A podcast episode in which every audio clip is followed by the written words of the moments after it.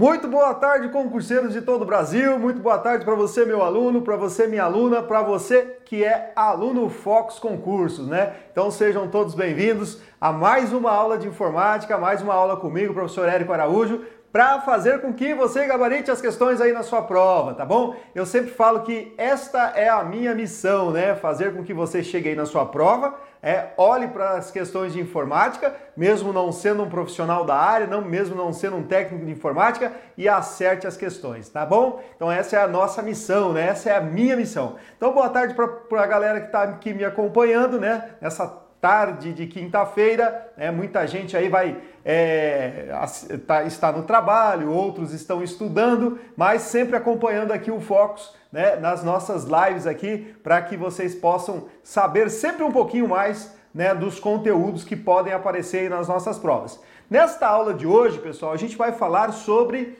é, banco de dados, tá bom? Então, banco de dados é um assunto que é complexo, tá? É muito complexo, por quê? A grande maioria de vocês, como eu acabei de falar, não são profissionais da área, não são programadores, não fizeram faculdade de informática, não são técnicos de informática. E aí vem no nosso edital, vem lá banco de dados. E pior, né? Vem noções de banco de dados. Então veja só, é, para quem não é, tem muita familiarização com esse assunto, noções de banco de dados pode ser muita coisa. E o examinador ele sempre faz isso por quê? Aí ele pode cobrar o que ele quiser e a gente não pode entrar com recurso, tá bom? Então, antes da gente começar, eu quero lembrar você, né, de acompanhar o Focus aqui nas nossas mídias sociais. Você pode acompanhar o Focus aqui no nosso canal do YouTube, você pode acompanhar o Focus no nosso Instagram, no Facebook, ouvir os nossos podcasts twittar aí com o Focus e ainda acompanhar o Focus lá no LinkedIn, né? Então aí você pode estar sempre muito bem informado de tudo que acontece aí no mundo dos concursos, tá bom? Bom, essa nossa aula de hoje, galera, ela é, vai fala de banco de dados, né? Ela fala é, sobre é, as características, as noções, o que eu acho que é importante para você nesse momento aprender sobre banco de dados para futuros concursos, porque né, já foi autorizado né, o edital da nossa Polícia Federal. Então tenha certeza que no edital da Polícia Federal vai ter banco de dados como teve na, no último concurso. Tá? E hoje a gente vai falar especificamente aqui, ó, pra, olhando para o edital do DEPEN, né? Lá no item 13 do edital do DEPEN tem lá conceitos de banco de dados. Né? Então você que vai fazer a prova para o Departamento Penitenciário Nacional, tá aqui, ó, conceito de banco de dados. E também para quem vai fazer a prova da Polícia Civil do Distrito Federal, o edital veio ainda mais abrangente, né? Apareceu lá banco de dados, base de dados, documentação, prototipação, modelo conceitual, olha só, abstração, entidade de relacionamento, apareceu lá dados estruturados e não estruturados, banco de dados relacionais, chaves e relacionamentos, né? Então veja que vem bem complexo esses editais. E para quem vai fazer aí a prova da PF, se liga nessa aula de hoje, você já tem que estar estudando noções de banco de dados, porque isso vai fazer parte do seu edital, tá bom? Quero mandar um abraço aqui pro concurseiro, né? Diz que o Araújo é o melhor de info. Valeu, concurseiro, grande abraço, né? A Diane tá com a gente também, a Diane aqui do nosso pedagógico, boa tarde. Galera, aliás, né? Eu quero mandar um grande abraço aqui pra galera que tá aqui nos bastidores, né? Que estão aqui nos bastidores né? A, a já, já deu um alô lá em cima, a Diane também, que é aqui do Pedagógico, e toda a galera aqui do Pedagógico que prepara todo esse material para que a nossa aula aqui possa acontecer. E também para o pessoal do online, né? O pessoal que está ali nas câmeras, na parte de microfone, fazendo a transmissão, né? Tá aí o Gugu, tá a Duda, né? O Wagner também, a galera. É, sem essa galera, nada disso acontecia, tá bom? Então, um grande abraço para vocês. E também ali para o José Paiva, né? Que acabou de entrar, um grande abraço. Luiz Carranca, boa tarde, Sargento. É, boa tarde, Luizão. Tudo bem, cara? Tranquilo, né? Beleza, pessoal, olha só, como é que vai funcionar a nossa aula aqui? Eu vou falar só principais macetes de banco de dados, tá? Porque o assunto é muito extenso, vocês sabem disso, acabei de falar isso aqui agora, né? E no final eu trouxe algumas questõezinhas, né? Umas questõezinhas que caíram ali na última prova da Polícia Federal, que tem que também teve banco de dados lá no edital. Então vamos lá, vamos começar então. Olha só. Quando a gente fala em banco de dados, a gente tem que pensar o seguinte, ó, o que é um banco de dados? É uma coleção de dados interrelacionados entre si, representando informações sobre um domínio específico, tá? Por quê, pessoal? Olha só, se eu escrever essa palavra, que eu gosto muito de dar esse exemplo aqui, porque isso aqui é um excelente exemplo, ó. Isso aqui é um dado, tá? Ó, eu posso ter dados, por exemplo, os números binários, zeros e um, são dados, dados a nível né, de, é, computacional, número binário. Mas essa palavra manga, ela é um dado certo? Então, se eu inserir isso num banco de dados, está lá, manga é um dado. Só que veja só, a definição ela fala o seguinte, ó, é uma coleção de dados interrelacionados. Por quê? Um dado sozinho não tem significado algum. É a mesma coisa que de eu fazer isso aqui, ó, 0 e 1. Um. Qual o significado disso? Nada, é 0 ou é 1, um, é verdadeiro e falso, né? É, é é, é, são os números binários que daí, quando o processador faz lá né, essa matemática lá na ULA, na unidade lógica é, aritmética, ele vira uma informação na tela. Então um dado sozinho não tem significado nenhum, ele tem que estar, estar interrelacionados e aí que entra realmente banco de dados. Por quê? Olha só, se eu colocar, por exemplo, agora ó, a manga da camisa, certo? Veja que eu tinha um dado sozinho que não tinha significado nenhum e agora ele já tem significado, né? Só que veja bem, por que, que tem que acontecer isso? Esse dado tem que se relacionar com esse, com esse, com esse, ou seja, interrelacionamento. Porque eu poderia dizer o seguinte: a manga é doce. Olha só, é outro dado totalmente diferente, totalmente nada a ver com camisa. Agora eu estou falando com fruta. É por isso que o banco de dados ele tem que estar organizado com dados inter, é, se interrelacionando. Bom, o dado, né? Ele representa uma informação, tá? A informação é esse dado processado é, o dado ele é facilmente obtido por máquinas, ou seja, tudo que eu, se eu tenho um banco de dados, eu insiro um dado, a máquina vai obter isso facilmente, ela vai organizar isso facilmente. Nós podemos, os dados são facilmente estruturados, né? Eu consigo colocar lá uma tabela lá de frutas e nessa tabela de frutas eu posso colocar manga, laranja, maçã. Então eu estruturo facilmente, facilmente isso. Os dados eles são facilmente ou frequentemente quantificados eu posso colocar lá, eu tenho 10 caixas de manga. Né? Então é facilmente quantificável e facilmente transferível, tá? Então tudo isso pode aparecer na nossa prova, essas, essas palavrinhas, né? Quantificado, estruturado, facilmente obtido por máquinas e transferível. Por quê? Eu uso um sistema de banco de dados, eu consigo transferir ele para outro sistema diferente. Inclusive, eu consigo transferir do Excel para um banco de dados, importar ou exportar do Excel para um banco de dados, ok? E a informação, que é a informação? A informação é o significado do dado, né? O que eu acabei de mostrar aqui. Se eu colocar só manga, né? Vocês podem me dar N definições de manga, né? Manga da camisa, manga é doce, a manga da camisa é comprida, a manga da camisa é curta, né? Aqui no sul do país, né? Eu estou aqui no, em Cascavel, no Paraná, no oeste paranaense, bem ao sul do país aqui. Aqui a gente fala que quando chove é, não sei como vocês aí do Brasil inteiro chamam isso, né? Mas aqui quando chove num lugar, num lugar da cidade, não chove no outro, a gente fala que é uma chuva de manga. Né? Pô, caiu manga na cabeça do pessoal? Não, é o, o termo usado aqui regionalmente. Né? Cada local do Brasil aí fala de um jeito. Então, o dado, a informação é esse dado processado, tá bom? Então vamos lá, vamos continuar. É, e ainda nós temos o conhecimento, né? Nós falamos do dado, da informação e conhecimento. O conhecimento ele vem única e especificamente da mente humana, tá? Então a máquina ela não tem conhecimento, né? Não é possível dar conhecimento para a máquina. Eu consigo colocar assim, ó, numa máquina eu consigo colocar o número 1, consigo colocar o operador matemático adição, consigo colocar o número 1 novamente, coloco, consigo colocar o operador lógico igual, e quando eu fazer executar isso, ele vai colocar 1 mais 1 é igual a 2. Mas né, isso eu tive que inserir na máquina. Agora na mente humana não. A partir do momento que você adquire o conhecimento, que alguém ensina isso para você, a vida inteira, né? Você vai se alguém perguntar quanto que é 1 mais 1, você de pronto você diz 2. Tá? Então isso é a, o conhecimento. O conhecimento é de difícil estruturação, porque né, se fosse de fácil estruturação, todo mundo assistia essa minha aula aqui, nunca mais esquecia nada de banco de dados, né? Mas você chega lá na prova, uma coisa que eu falei aqui agora, lá na prova você esquece. Então a mente humana, é, é, a, o conhecimento ela é de difícil estruturação. Eu posso ter menos conhecimento que você, você pode ter mais que outro e assim por diante. Einstein, né? Qual o nível de conhecimento de Einstein em relacionado ao meu, né? Então, vocês viram? Então é difícil estruturação o conhecimento humano. E o conhecimento humano também é de difícil é, transferência, né? Se fosse fácil, você assistir uma aula aí de, vamos colocar uma aula difícil aí de RLM, por exemplo, uma vez só. Não precisaria assistir mais, pronto, já te, entendi, só ir para a prova e fazer, tá bom? Vamos lá. Bom, continuando aqui, ó. Quando a gente fala em banco de dados em prova, e aí aquela historinha de noções de banco de dados, a gente tem que lembrar o seguinte, de uma palavrinha muito, uma sigla na verdade, essa sigla aqui, ó, SGBD. Né? Essa sigla SGBD vai aparecer muito aí nas provas, nas questões. Então, o que é o SGBD? É um sistema gerenciador de banco de dados.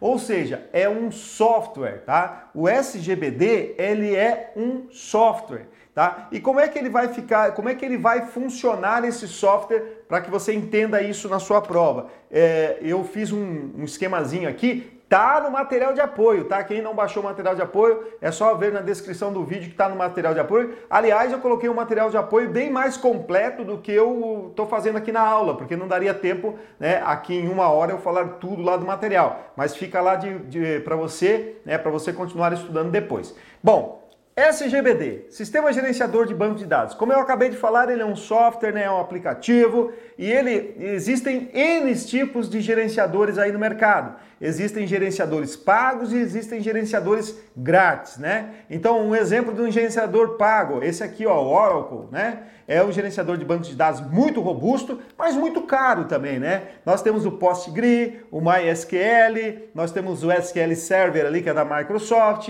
Ó, esse aqui, ó, o Axis, que vem lá no pacote Microsoft Office, né? Porque o pacote Microsoft Office ele é composto do Word, Excel, PowerPoint e do Axis. Só que o Axis só cai, pode cair em prova quando se cobra banco de dados, senão não, se, não aparece nas provas, tá? Mas é um sistema gerenciador de banco de dados. Você pode criar um banco de dados através do, por meio do Axis, né? E é da Microsoft. Se é da Microsoft, é pago, né? E nós temos aqui um, coloquei um exemplo aqui de um open source, né? Um que é software livre, que é o Firebird, né? Um excelente banco de dados que você pode é, utilizar. Bom, aí eu coloquei esse desenho aqui, pessoal, esse esquemazinho aqui para você conseguir perceber claramente o que, onde que entra esse banco de dados. Olha só. Então, o banco de dados na, na, nas provas, em qualquer lugar aí que você vai ver uma, uma uma referência, né, uma, do banco de dados, ele tem o símbolo de um cilindro. Então isso aqui é o banco de dados.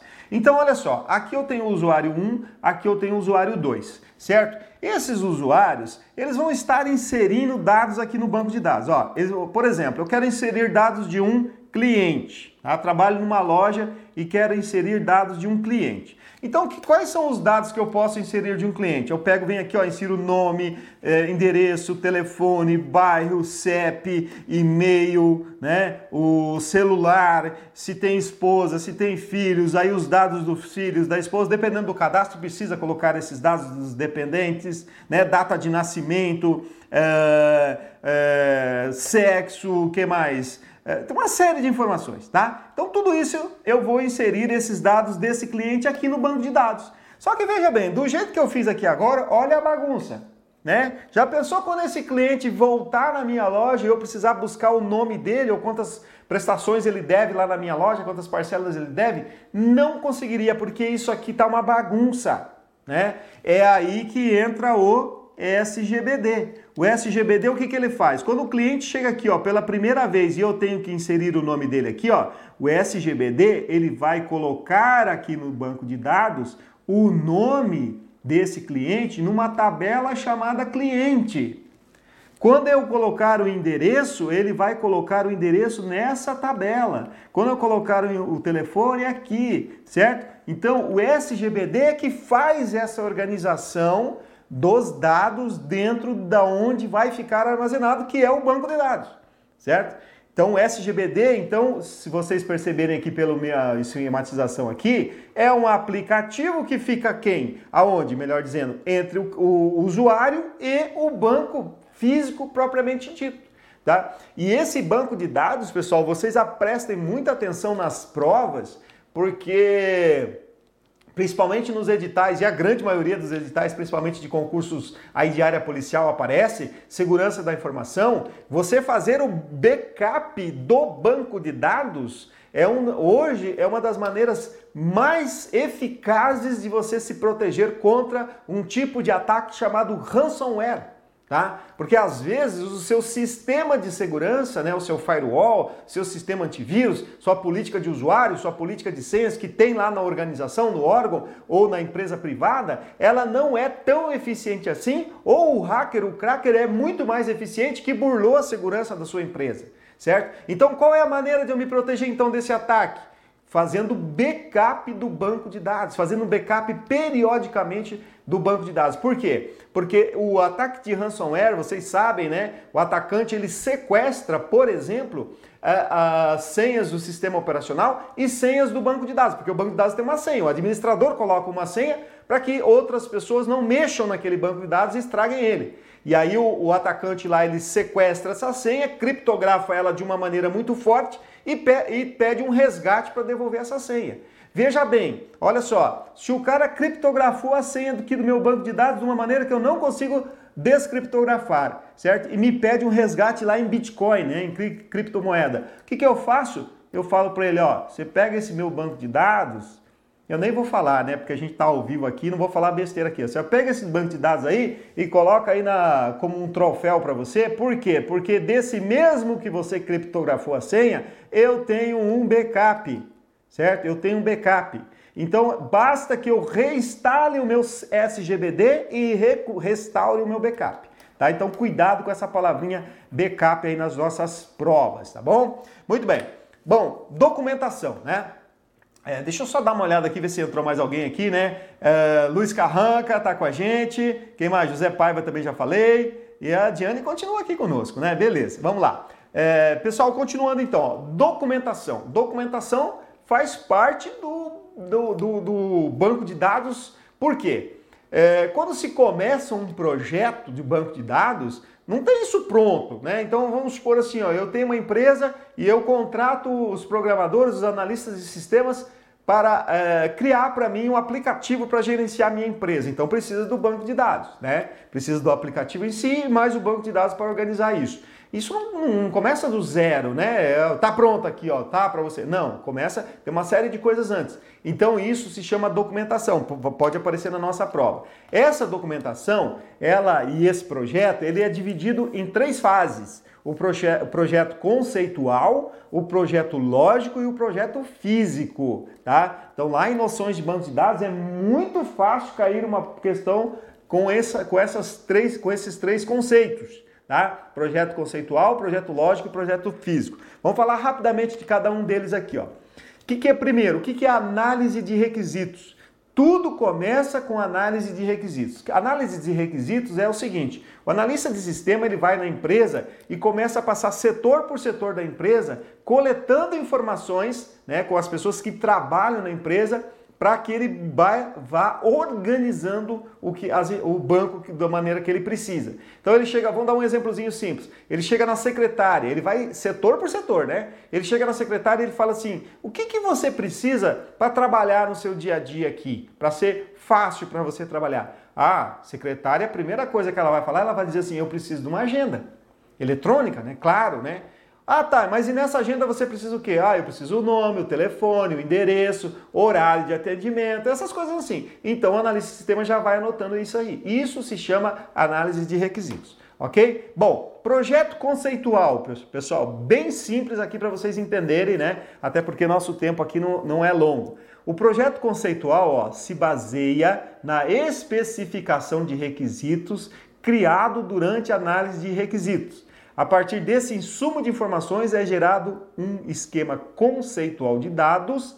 Nesta fase, descreve-se o conteúdo da informação e não a estrutura delas. Então, esse projeto conceitual é isso, né? É o que eu acabei de falar, é essa análise de requisitos. Então, o projeto conceitual é onde nós vamos anotando todos esses requisitos do que vão né, compor os, esse nosso banco de dados. E nesse momento, é, a gente vai descrever o que vai acontecer no banco de dados, descrever o que eu preciso nele e não estruturar, tá? Então a estrutura fica para a próxima, que é o projeto lógico, né? Então, ó, no projeto lógico, a gente já cria os modelos internos do banco de dados com detalhes sobre tabelas, relacionamentos, regras e metadados de colunas. Então, no projeto lógico, a gente já vai ver como é que isso funciona, já começa a estrutura do banco. Então, eu já digo o seguinte, preciso de uma tabela chamada cliente, aonde eu vou colocar nome, endereço, telefone, aquela coisa toda.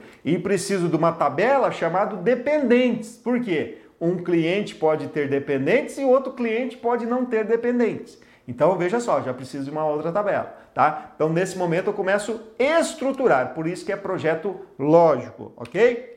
E o projeto físico, né? O projeto físico é a parte final e nessa etapa define os detalhes técnicos da implementação do banco de dados. Ou seja, nesse momento, ó, é, essa etapa está fortemente ligada ao SGBD. Né? Então, projeto físico, como o próprio nome já diz, é aonde vai ficar esse banco de dados? Vai ficar num servidor. E para que ele fique num servidor, ele vai precisar que o SGBD, aquele software que eu falei agora há pouco, ele está fortemente ligado, porque o SGBD que vai organizar esses dados dentro do banco de dados num local físico. Tá bom? Tranquilo? Bom, deixa eu ver se alguém tem alguma dúvida aqui. JB Júnior chegou, boa tarde. Quem mais? Luciano Rodrigues, boa tarde. Luciano Soares, boa tarde também. Cláudio Vitor, galera chegando junto aqui. Quem está comigo aqui é porque realmente quer saber alguma coisa sobre banco de dados, porque vai fazer PF, vai ter banco de dados com certeza. DPEM tem banco de dados que eu já mostrei. Polícia Civil do, de, do Distrito Federal já tem banco de dados, né? Então vamos seguir aqui. Pessoal, primeira coisa, uh, seguindo, né? Primeira coisa não, seguindo, modelagem de dados, né? Que vai estar, essa modelagem de dados, ela vai estar aqui, ó, dentro do projeto conceitual. Ó, baseia-se na especificação de requisitos durante a análise de requisitos, né? Ou, desculpa, do, conce... do lógico, tá? Conceitual não, do lógico. A parte é essa, isso que a gente vai ver aqui agora, modelo de modelagem de dados, ela está aqui, ó. Aqui a gente vai criar os modelos internos dos bancos de dados com detalhes sobre tabelas, relacionamentos, regras e metadados de colunas, tá bom? Então, modelagem de dados. Quando a gente fala em modelagem de dados, a gente tem que aprender isso aqui, ó. Então, entidades ou tabelas, tá? Então, na nossa prova pode aparecer esses dois nomes, ou entidade ou tabelas, é a mesma coisa. É um conjunto de objetos do mundo real sobre os quais se deseja manter uma informação no banco de dados. E ela é representada dessa maneira aqui, com, esse, com essa simbologia. E nós temos o relacionamento dessa tabela, que ela é representada desse jeito aqui, tá bom? Vamos entender isso. Muito bem. Bom, exemplos de entidades, tá? Então, uma entidade aqui, por exemplo, nós podemos ter uma, uma entidade chamada sistema bancário. Dentro dessa entidade eu vou ter, ó, é, desculpa, nós podemos ter um sistema bancário, certo? Ó, eu tenho um sistema bancário e dentro do sistema bancário eu tenho a entidade cliente, conta corrente, conta poupança, agência, etc. Por exemplo, dentro de um sistema de controle de, de supermercado, eu vou ter a entidade ou tabela, produto, empregado, departamento e estoque tá? Então, é isso que é uma entidade.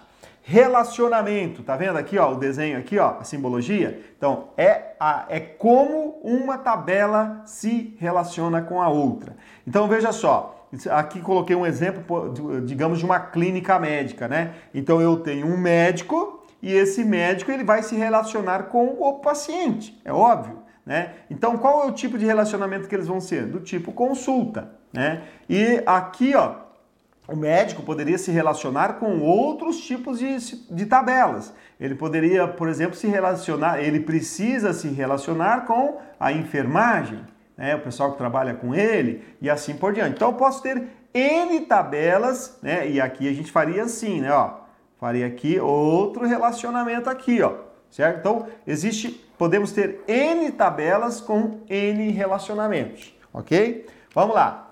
E aí, nesta tabela, nós temos uma coisa chamada cardinalidade, tá? Muito comum também de aparecer nas provas, inclusive nessa, nessa última prova da Polícia Federal que teve, eu trouxe aqui três questões, caiu uma questão sobre isso aqui, ó, sobre cardinalidade. A gente vai fazer junto aqui no final, tá? Então, olha só, cardinalidade é o número mínimo de instâncias de uma entidade que devem se relacionar com uma instância de outra entidade. Então, ó, nós temos o tipo de relacionamento né, na cardinalidade: um para um, um para muitos ou muito para muitos. Tá? Então, isso é uma cardinalidade. É o número de instâncias que uma entidade se relaciona com a instância de outra. Tá? Professor, como é que é isso? Não entendi nada. Então, vamos entender agora. Olha só. No relacionamento um para um, né? um exemplo aqui como é que isso pode acontecer. Então, olha só. Digamos que eu tenho uma empresa, certo? Nessa empresa eu tenho gerentes, eu tenho vários gerentes e várias sessões. Só que cada gerente chefia uma sessão. Então vamos supor que aqui nessa sessão ó, eu tenho a sessão de RH, certo? Então no relacionamento um para um funciona da seguinte maneira: na minha empresa só tem uma sessão de RH que é chefiada por apenas um gerente. Então, a seção de RH não tem dois gerentes. E eu não tenho duas sessões de RH numa mesma empresa, certo? E, uh, sei lá, qualquer outra seção, poderíamos colocar aqui setor financeiro, né? Quantos setores financeiros tem numa empresa? A não ser que seja aquelas empresas que tem aqueles caixa 2, né? Mas isso é ilegal, né? Então você que vai fazer para a polícia já sabe, caixa 2 não pode, né? Aquela, aquele de criar uma, uma sessão só para administrar o caixa 2 não existe, tá? Isso em prova não existe. Você que vai fazer prova de polícia pode cair questão na parte do direito disso, mas aqui na informática não, tá? É uma sessão só financeira, tá? Então a empresa tem uma sessão financeira que é chefiada por apenas um gerente, tá? Então isso é o relacionamento um para um. E aí nós temos o relacionamento um para muitos. Tá? Então, por exemplo, aqui, ó, eu tenho só uma sessão de RH na minha empresa. Só que nessa sessão de RH da minha empresa trabalham vários funcionários, certo? Vários. Então, o relacionamento é um para muitos. Né? Vamos trocar aqui, ó. Eu tenho, sei lá, qualquer outro setor aí, ó. O próprio financeiro que eu acabei de falar, ó. Financeiro. Né? Eu tenho só um setor financeiro na minha empresa e nele trabalho N funcionários. Esses funcionários, aqui, ó, vamos colocar aqui um nomezinho para eles, ó, o João, o Zé e o Luiz, certo? Ó, o João, né, aqui eu tenho N funcionários, mas o João só pode trabalhar no financeiro, tá? Não tem aquela do cara crachá não, que o cara faz tudo, tá? Empresa organizada, né? Quem trabalha no, no financeiro, trabalha no financeiro, quem trabalha no RH, trabalha no RH. Tá? Então é assim que funciona o um para muitos, tá bom? Muito bem. E aí nós temos o muitos para muitos, né? Então, por exemplo, aqui, ó, eu coloquei fornecedor, produto e fornece. Então, vamos digamos o seguinte: o fornecedor A, o fornecedor B e o fornecedor C, certo? E aqui produto: laranja, é, manga e maçã, certo?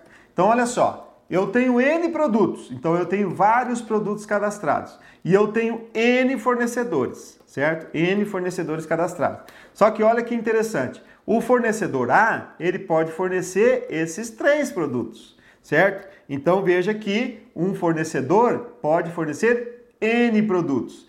E ao contrário, a mesma coisa. Um produto pode ser fornecido por todos os fornecedores. Então, um, um produto é, N produtos podem ser fornecidos por N fornecedores, N fornecedores podem fornecer N produtos, tá? Bem tranquilo isso aqui, né? Deixa eu ver se alguém tem alguma dúvida.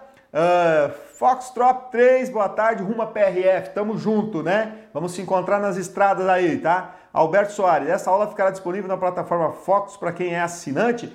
Vai ficar em tudo quanto é lugar aí, Alberto. Fica tranquilo que nós, se o Fox não disponibilizar, eu coloco lá no meu canal do YouTube. Mas vai ficar assim, pode ficar tranquilo, tá? Você vai poder acompanhar. Tudo que a gente faz aqui é em prol do, dos nossos alunos, tá? O que eu quero e que o Fox quer, Alberto, é que você. É, o que aconteceu essa semana, tá? Essa, é, ontem, inclusive, uma aluna nossa aqui que foi aprovada na Polícia Civil do Paraná, escrivã, mandou lá um recado, professor. Eu passei no, no, no concurso da Polícia Civil do Paraná escrivão, né, que aconteceu há, há algum tempo atrás agora, foram é, chamados agora para assumir o cargo, porque eu gabaritei informática. Então é isso que a gente quer, viu, Alberto? Então por isso vai ficar disponível sim, tá bom?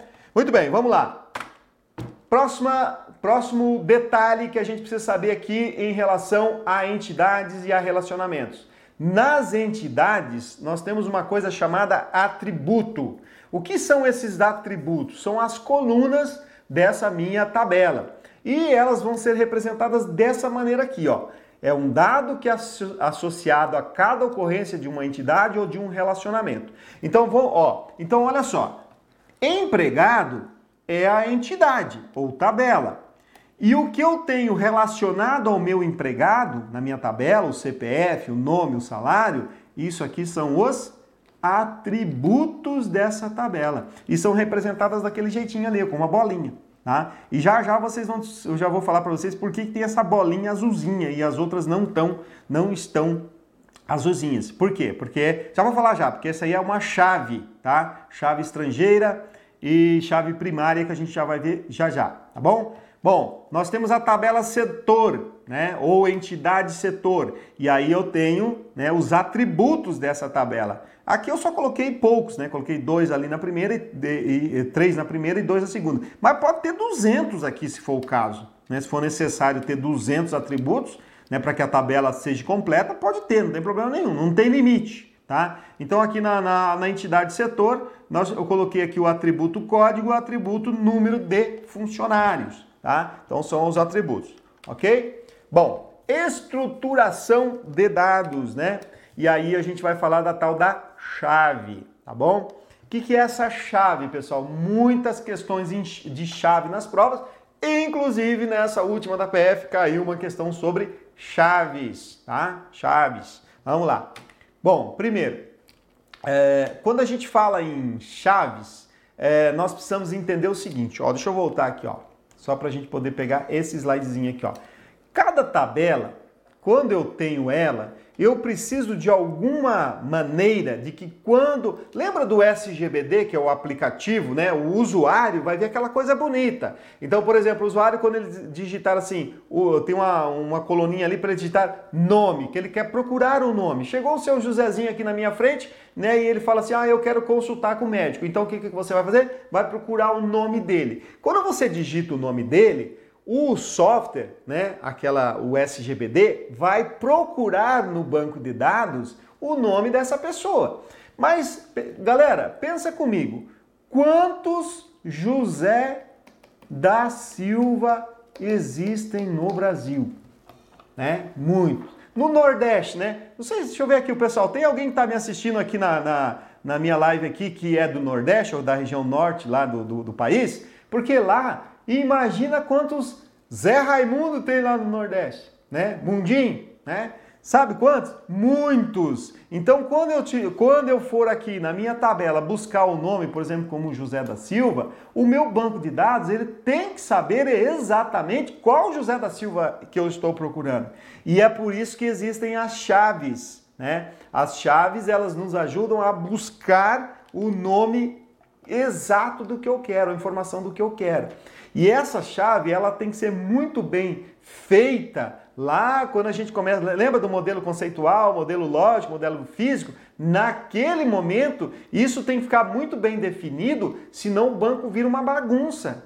Né? A pessoa não consegue é, se entender com o banco de dados. Então, é por isso que nós temos que ter essas chaves. Essas chaves são aquele, a, aquela informação que traz para mim o que eu quero. Tá? E aí nós temos dois tipos de chaves. Nós temos a chave primária, é que é a chave que identifica cada tupla. Essa palavrinha aqui é bom guardar também, ó.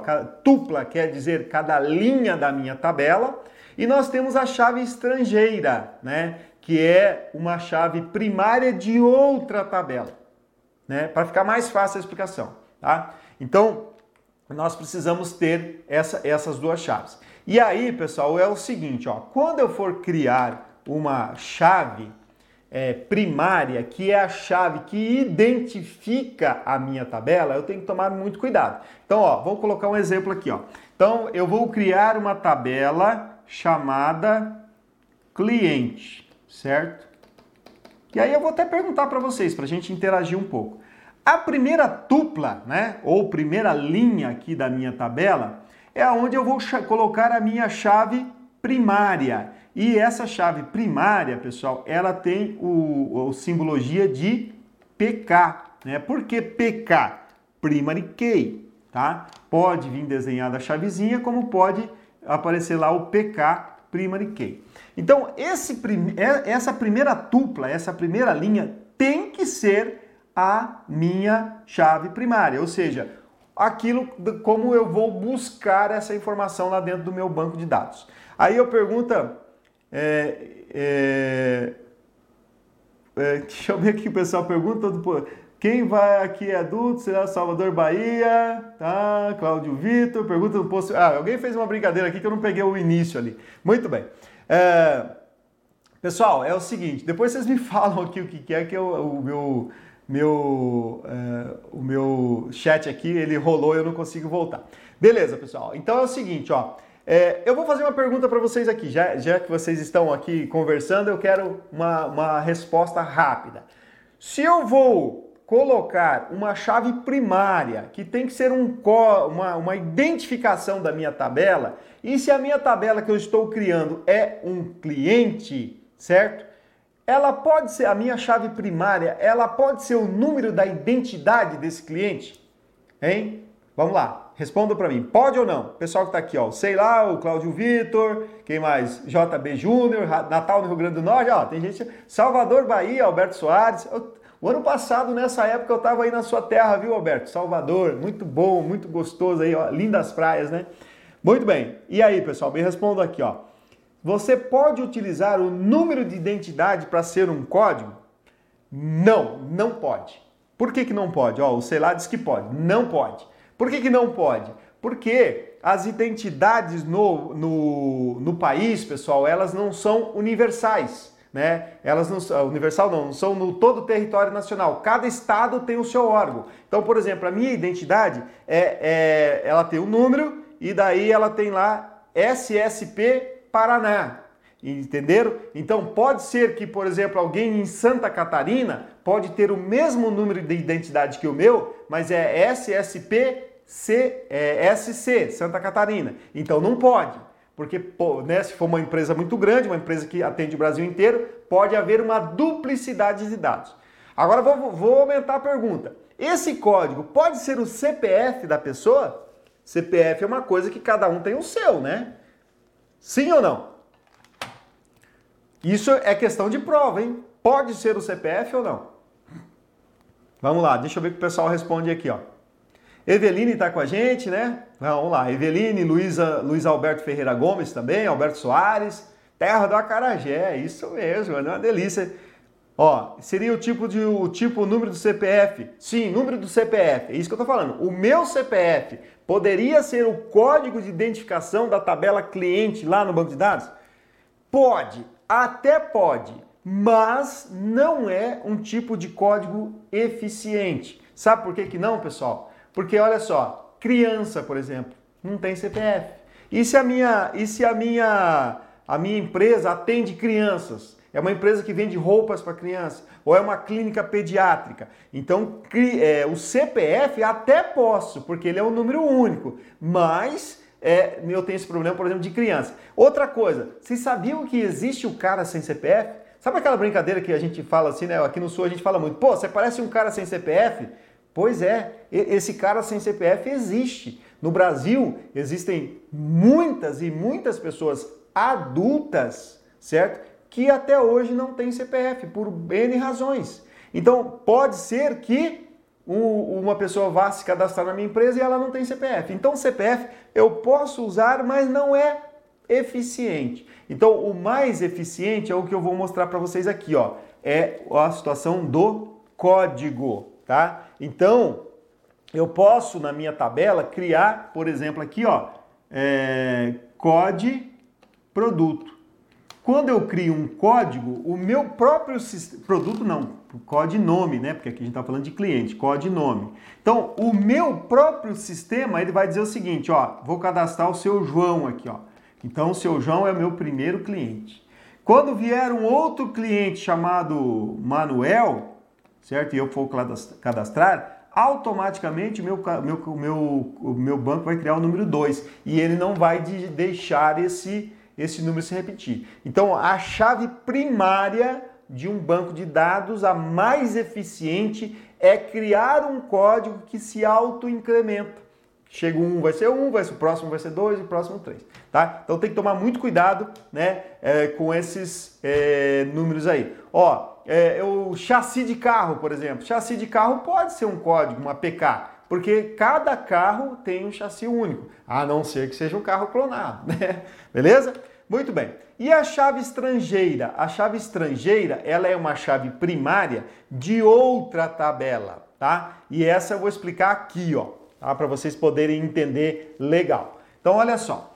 Ah, o detalhe, viu, pessoal? A chave estrangeira, ela tem, ela recebe o, o simbologia de FK, Foreign Key, tá? Então, FK é chave estrangeira, PK, chave primária, tá? Então, cuidado com isso em prova. Então, olha só, como é que a gente vai entender a, a situação da chave estrangeira?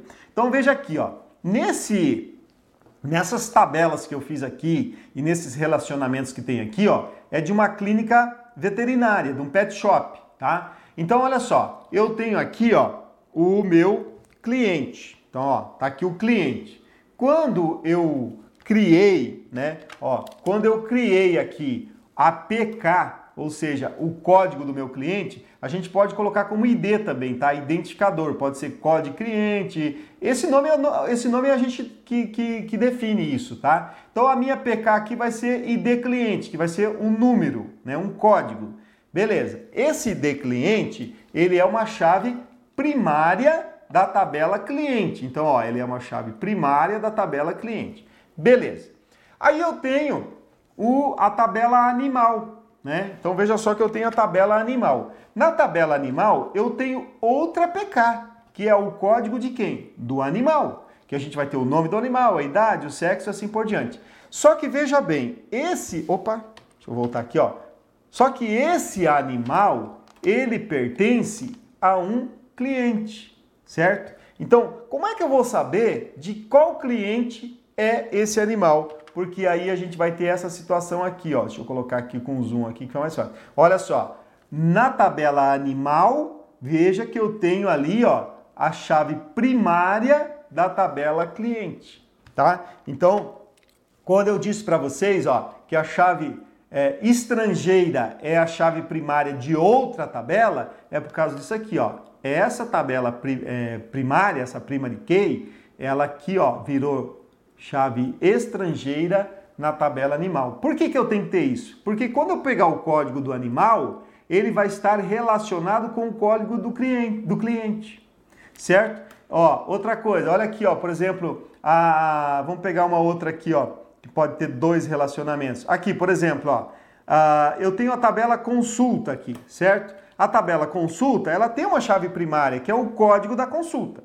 Só que essa tabela é, consulta, ela, ela tem, olha só, ela tem duas chaves estrangeiras. Ela tem aqui do tratamento, olha só, a tabela tratamento, ela tem uma chave estrangeira e uma tabela do veterinário, ou seja, quem é o veterinário que está fazendo esse tratamento.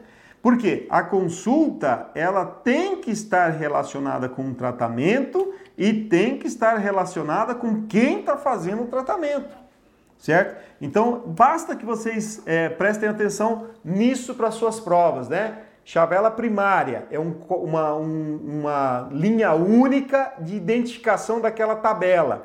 Melhor maneira, um código, um código que seja auto-incrementado, que o próprio sistema vai colocando, certo? Para não haver duplicidade. Porque se eu for colocar, imagina que eu vou colocar esse código, né? Eu vou colocando o número 1, beleza, o número 2, beleza, o número 3, beleza. Já pensou quando eu chegar no cliente 10.629? Como é que eu vou saber que é esse número? Né? Tem que anotar no papelzinho lá, tá? Então o próprio banco de dados faz esse incremento. E a chave estrangeira, ela é uma chave primária de outra tabela ao qual esta tabela aqui está se relacionando, tá bom? Então essa, essa é a nossa chave é, primária. Deixa eu ver se alguém tem alguma dúvida aqui. É, então, ó, CPF pode ou não? Está perguntando ali o sei lá. Pode, mas não é eficiente, tá? Dependendo do ramo de negócio, ela vai funcionar bem. Dependendo, não, tá? É, então, nesse, ó, Luiz Alberto Ferreira. Então, nesse caso, seria criada uma ID única do sistema, exatamente. Então, ó, a chave cliente, cliente, ela cria um ID único. A chave é, do, sei lá, dependente vai criar um ID único e assim sucessivamente. O código pode ser números e letras? Pode. Né? Só que, por exemplo, letras ele fica mais complexo, né? Porque a gente tem de A a Z. Quando chegar lá no Z, ele vai ter que fazer AZ, AB, né? A, a, a, B, é, Z, A, B, C e assim por diante. Número não, né? Número você pode ir de 1 a 1 trilhão, né? Então é muito mais fácil de fazer o um incremento. Mas pode sim, tá? É, o Luciano Rodrigues ali. Pode ser código misturado com letras e números, né? Pode ser um número hexadecimal. Só que qual que é o problema, pessoal, é, de ter esses códigos mais complexos? Porque quando, pensa comigo, ó, vamos pensar numa clínica médica, né? Então eu chego na clínica médica, o, o a secretária fala assim para mim, ó, oh, seu Érico, eu criei a sua ficha aqui, né? E o seu número da sua ficha é o número 312. E eu guardo esse número, né? Então, quando eu voltar de novo, ela vai me atender, como a clínica tem muitos pacientes, eu já digo para ela, eu lembro, né? Ou eu anoto na minha carteirinha, eu já digo para ela, ó, oh, a minha ficha é o 312. E ela puxa então por esse 312, que é a chave primária do meu nome, certo? Agora, já pensou se o meu código é YZ6, letra maiúscula é, 7, é, daí, letra maiúscula é, A, 7, jogo da velha, exclamação. Como é que eu vou lembrar isso? Né? Entenderam? Então, por isso que geralmente a gente cria um código com um número. Né? Você vai na academia, por exemplo, fazer sua inscrição, aí a pessoa que te cadastrou lá diz, ó, oh, teu código é o 420. Já pensou se ela fala assim, ó, teu código é letra A maiúscula, número 1, hashtag, letra M minúscula, W, nossa, você não ia guardar nunca, tá? Entenderam? Então, quando se cria um banco de dados, tem que pensar nessas todas as possibilidades, tá bom? Muito bem, pessoal. Então, olha só, a gente vai fazer aqui agora algumas questões que eu trouxe para vocês aqui, que são questões que caíram. Ah, antes disso, deixa eu mostrar para vocês aqui uma tabela mais completa, ó. Tá vendo? Então, com os relacionamentos, ó, tá vendo aqui, ó, essa chavezinha, ó.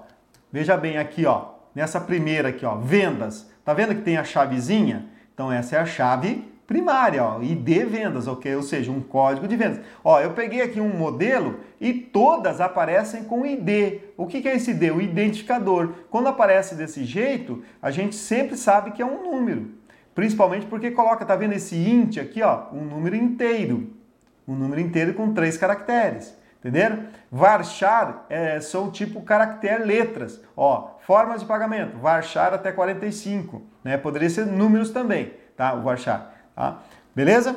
Vamos lá. Então, olha só. Primeira questão que a gente vai fazer aqui, que caiu lá na prova da Polícia Federal, né? Então apareceu esses, é, ó, olha o que apareceu aqui, tabela produto, né? Ó, apareceu a cardinalidade, tudo que eu falei, ó, apareceu o relacionamento. O que, que é isso aqui, pessoal? Essas bolinhas, né? São os atributos, tá vendo? Aqui não tá pintadinha de azul porque a prova é em preto e branco, poderia ser pintado de qualquer cor, né? Então isso são os atributos.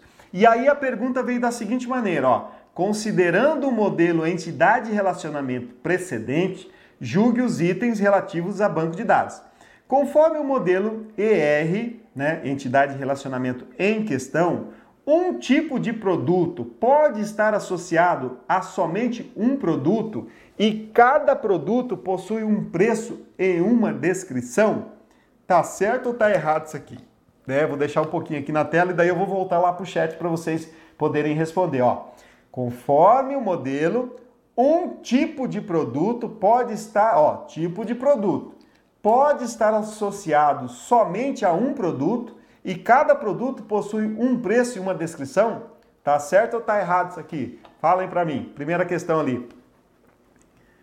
Tem restrições de caractere. É, tá, mas restrições de caractere você fala no, no ID ou na, na no nome, por exemplo, é, Cláudio Vitor? Se for no nome, não tem restrição. Ou qualquer outro, né? Como lá no. Acho que você está perguntando como lá no, no Windows, né? Que não pode asterisco. Não, não tem essa restrição, não, tá? Tá? Pessoal, então deixa eu vou colocar de novo aqui, ó, para vocês responderem para mim, ó. Conforme o modelo, um tipo de produto pode estar associado somente a um produto e cada produto possui um preço e uma descrição? Tá certo ou tá errado? Vamos lá. O que vocês me dizem aqui? Certo? Ó, o Alberto Soares, o Cláudio Vitor. Quem mais? Ninguém vai, vai. Aqui pode errar, tá, pessoal? Quando você erra, aí que você marca, né? Ninguém mais vai responder. Luciano não vai responder. Quem mais? Sei lá. É, o sei lá vai, sei lá, né, professor? Pode ser certo, pode ser errado, né? Vamos lá. Então, para o pessoal aqui que está respondendo, ó, é, vou colocar de novo aqui na tela. Deixa eu colocar para vocês aqui, ó. Essa questão, pessoal, ela está errada. Errada. Porque, ó, veja bem, quando ele colocou assim, ó, um tipo de produto, ó aqui, ó, a tabela tipo de produto, ele pode estar associado somente a um produto, ó a tabela produto. Olha o que, que eu tenho aqui, ó, o N. O N não é um para muitos, ou seja, um tipo de produto pode estar associado a muitos produtos. E aqui ele colocou que um tipo de produto está associado somente a um produto. Para ser associado somente a um produto, aqui teria que estar o número 1. Certo? E aí ele colocou aqui, né, na continuidade, e cada produto, ó, possui um preço e uma descrição, ó, preço e descrição. Isso está certo. São atributos, certo? Ele possui um preço e possui uma descrição, tá certo. Ele não falou nada em código, mas o que ele colocou ali de atributo tá certo. Então veja, pessoal, que é um detalhezinho, prova da Polícia Federal, a última prova, tá? Eu trouxe agora para vocês. Então, detalhe simples. Um para muitos, então não pode ser somente um produto, tá? Então quem respondeu ali, né? Ó, o Fábio Queiroz, produtos tem N, muito bem uh, um tipo de produto, um tipo de produto para vários produtos, muito bom, Alexandre e o Fábio Queiroz ali na explicação, tá? Vocês viram? Questão fácil, é questão fácil, né? Que muita gente e detalhe, né? Tem uma coisinha que eu não sei se vocês sabem, eu acho que vocês não sei se acho que vocês não sabem não, vou informar em primeira mão para vocês. Se você errar, você perde outra, tá bom? Muito bem. Vamos lá, vamos para a próxima, né? Tem mais, tem mais uma questão aqui, ó. Eu trouxe três questões. É, as três questões da prova da Polícia Federal, a última, e sempre relacionado com o mesmo diagrama aqui, tá? Então ele diz o seguinte, a próxima questão, ó, considerando o modelo de identidade e relacionamento precedente, julgue o item, a mesma tabelinha. Aí ele diz assim, pessoal, ó, situação hipotética e hipotética. Ele, a, deixa eu só fazer uma coisa aqui, ó, antes, para a gente poder responder tudo numa questão só, tá? Senão eu preciso ficar mudando de slide e aí vocês vão vai ficar ruim para vocês. Espera aí. Para mim fica bom, mas para vocês ficar ruim. Eu só quero fazer um, uma, uma, né, uma, uma ajeitada aqui para ficar melhor para a gente entender. Ó, agora sim, ó. O que, que eu fiz, pessoal? Eu trouxe a tabelinha aqui, essa tabelinha estava no slide anterior. Na prova vai estar tá tudo junto, né? Então, olha só. Ao analisar o modelo ER em questão, ou seja, este modelo, Paulo verificou que há duas chaves identificadas com o mesmo nome, código, né? Ó, Código, código. Então você já identifica lá. O Paulo identificou isso, né? em tipo de produto e em produto. Paulo sabe que o conceito de chaves é básico para estabelecer relações entre linhas de tabelas de um banco de dados relacional e que as chaves primárias devem ser únicas. Né? Acabei de falar, chave primária deve ser única num banco. Assertiva. Nessa situação, Paulo deve invalidar o modelo ER em questão, pois ele está semanticamente errado, já que não pode haver chaves primárias com nomes iguais, ainda que em entidades diferentes, tá? Ó, vamos entender. Duas tabelas: produto, tipo de produto. Ele identificou que o código aqui, ó, é a chave primária, certo? E as duas chaves tanto na tabela produto quanto na tabela tipo de produto, a chave primária, a PK, está com o mesmo nome, código. Aí a pergunta é: nesse caso, Paulo deve invalidar ou, dizer isso aqui não pode, porque as duas tabelas têm o mesmo código? já que não pode haver chaves primárias com nomes iguais, ainda que em entidades diferentes? Certo ou errado, meu povo? Deixa eu colocar aqui a minha tela, senão não consigo ver. Uh, Adriana com a gente, grande abraço, Adriana, né? Sempre acompanhando nossas aulas aqui. Valeu, Adriana, um grande abraço para você. A Adriana tá a um passo de ser aprovada, tá? Sempre com uma preparação muito forte, né? E a sua hora vai chegar, Adriana, com certeza, porque você tem é, focado muito aí na sua preparação, né? Vai ser a futura policial federal, uma, uma futura PRF aqui do nosso Brasil, tá? Vamos lá. O Alexandre está dizendo que essa questão está errada. E alguém mais vai responder, fora o Alexandre? É, questão que para quem vai fazer DPEM, PCDF, PF tem que responder, pessoal. Tá? Vou colocar de novo aqui para vocês. Aqui, ó. Só colocar ela de novo aqui, ó. Olha só. Duas tabelas com nomes diferentes, duas entidades com nomes diferentes. Cada entidade é obrigatório ter uma PK, uma chave primária, certo? Que é um código. E nas duas tabelas elas estão com o nome de código. A pergunta é, a assertiva é, Paulo deve cancelar esse ER porque ele está semanticamente errado, já que não pode haver chaves primárias iguais, ainda que em entidades distintas, certo ou errado? Brasil quer saber. Vamos lá. Só o Alexandre respondeu. Então, vamos lá. Para o Alexandre, que diz que está errado, né? Vamos voltar aqui, ó, certo? E e vamos dizer para você, Alexandre, que você está certíssimo, o gabarito está errado, certo? Por quê, pessoal? Podem existir chaves primárias com o mesmo nome em tabelas diferentes. Cada ta... Sabe aquela história? Cada um no seu quadrado? Mas pode ter sim. Então, por exemplo, aqui, ó, a tabela produto, vamos dar um exemplo aqui, ó, tabela produto. O primeiro produto que eu vou cadastrar é laranja. E na tabela produto, ele vai, como é um código, ele vai ter o número 1, certo? Aqui, ó, na tabela tipo de produto, então eu vou ter lá, por exemplo, o tipo de produto fruta. Não sei se nem se é assim, né? Se é tipo de produto fruta, mas vamos levar assim, tá? E a fruta pode ter o código 1. E esses dois nomes podem ser o mesmo nome, tá? Então, errado, porque ele não precisa invalidar esse modelo, tá bom? E vamos para a nossa última pergunta, também relacionados com aquela tabelinha ali, né? E que caiu também na última prova da Polícia Federal. Então, olha só, considerando-se apenas o diagrama apresentado, infere-se que na aplicação das regras para a transformação do modelo ER em um modelo relacional, é necessário realizar a fusão das tabelas referentes às entidades envolvidas no relacionamento, né? Então, a pergunta é, eu vou, é, se eu quero, ó, considerando apenas o diagrama apresentado, infere-se que na, na aplicação de regras para transformação de um modelo relacional é necessário realizar a fusão das tabelas referentes às entidades envolvidas no relacionamento. Né?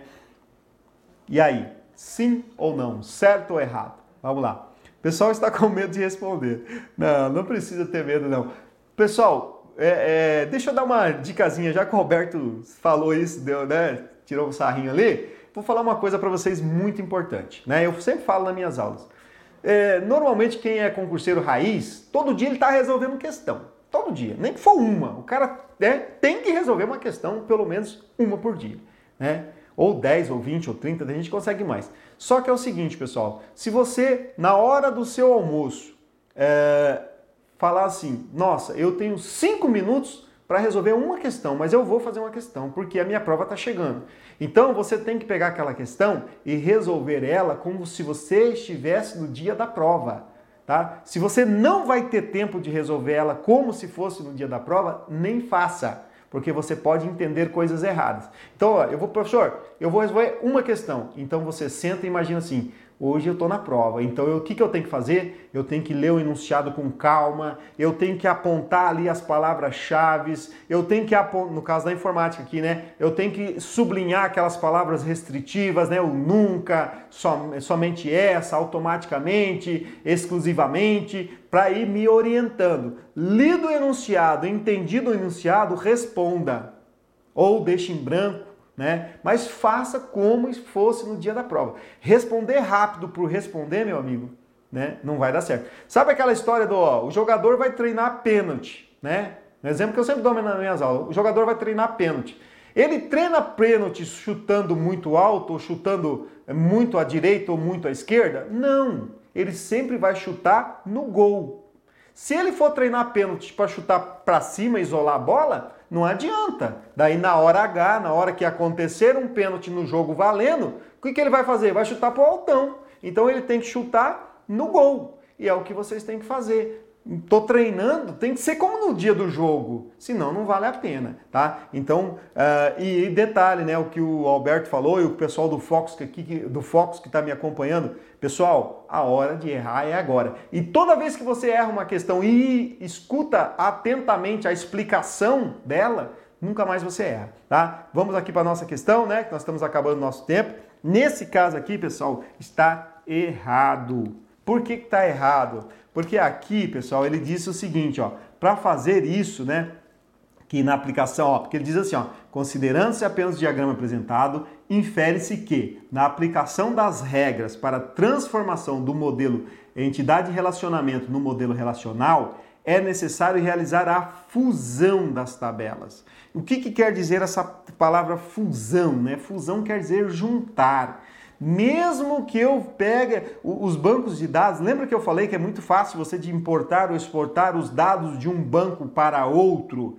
Quando você for exportar, né? Quando você for exportar essa, isso aqui, ó, né? Esse modelo aqui, ó, né? Esse diagrama aqui de um banco para outro, ele vai continuar da mesma maneira, né? Ele não vai juntar nada. Né? Então, o que, que vai acontecer? Basta que você entenda o seguinte, que uma chave né, primária vai, vai ser chave estrangeira em outra, e aí isso, esse código vai buscar essa chave estrangeira em outra tabela. Então eu não preciso juntar, né? É, é, é exatamente para isso, tá? É exatamente para isso que existe a chave estrangeira para ligar duas tabelas distintas, que uma precisa da outra tá? Então eu não preciso, né, no modelo, quando eu for transformar um modelo em outro, juntar essas duas tabelas, porque fusão é juntar. Elas vão continuar dessa maneira, cada uma se relacionando com a sua PK,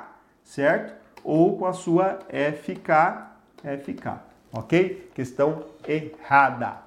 Beleza, meu povo? Então, com isso, a gente vai encerrando agora né, a nossa aula aqui sobre banco de dados, falando um apanhado geral, né, nesse tempo que aí foi que, não foi, que nos foi proposto, né? Como falei para vocês, no material de apoio tem muito mais coisas, coloquei lá para que vocês pudessem dar uma estudadinha a mais, tá? E vale muito a pena, pessoal, fazer questões, né? Porque esse assunto banco de dados, como eu acabei de falar, ele é muito complexo, ele é muito amplo, certo? É, pessoas é, que trabalham na área não sabem tudo sempre sobre banco de dados, a gente tem que estar constantemente se aperfeiçoando, se atualizando sobre banco de dados. Imagina para vocês, né, que isso é um bicho de sete cabeças, e é mesmo, tá? É um bicho de sete cabeças para quem é leigo no assunto. E você que sonha em ser aí um policial federal, né, um policial civil no Distrito Federal, um agente do DEPEN, você tem que acertar a questão de banco de dados. Por isso que eu né, trago sempre para vocês de uma linguagem simples? É isso que é importante. Banco de dados é só linguagem técnica. Mas se eu ficar falando linguagem técnica aqui, você não vai acertar nada na sua prova. Beleza? Então, um grande abraço aí para o Cláudio Vitor, para o Luiz Carranca, para o Alberto Soares. Pode vale muito a pena assistir de novo, tá? O, o Alberto disse que vai assistir de novo, assista, vai tá, estar lá no canal do YouTube do Fox Concurso, tá? Então para essa galera, para o Cláudio Vitor, Luciano Rodrigues, Fábio Queiroz, para essa galera que estava me acompanhando, um grande e para o pessoal do Fox também, né, que estão comigo aqui desde o início da aula e dando suporte para a gente poder para que isso aconteça. Tá bom, pessoal? Grande abraço a todos, fiquem com Deus e ó, até o nosso próximo encontro.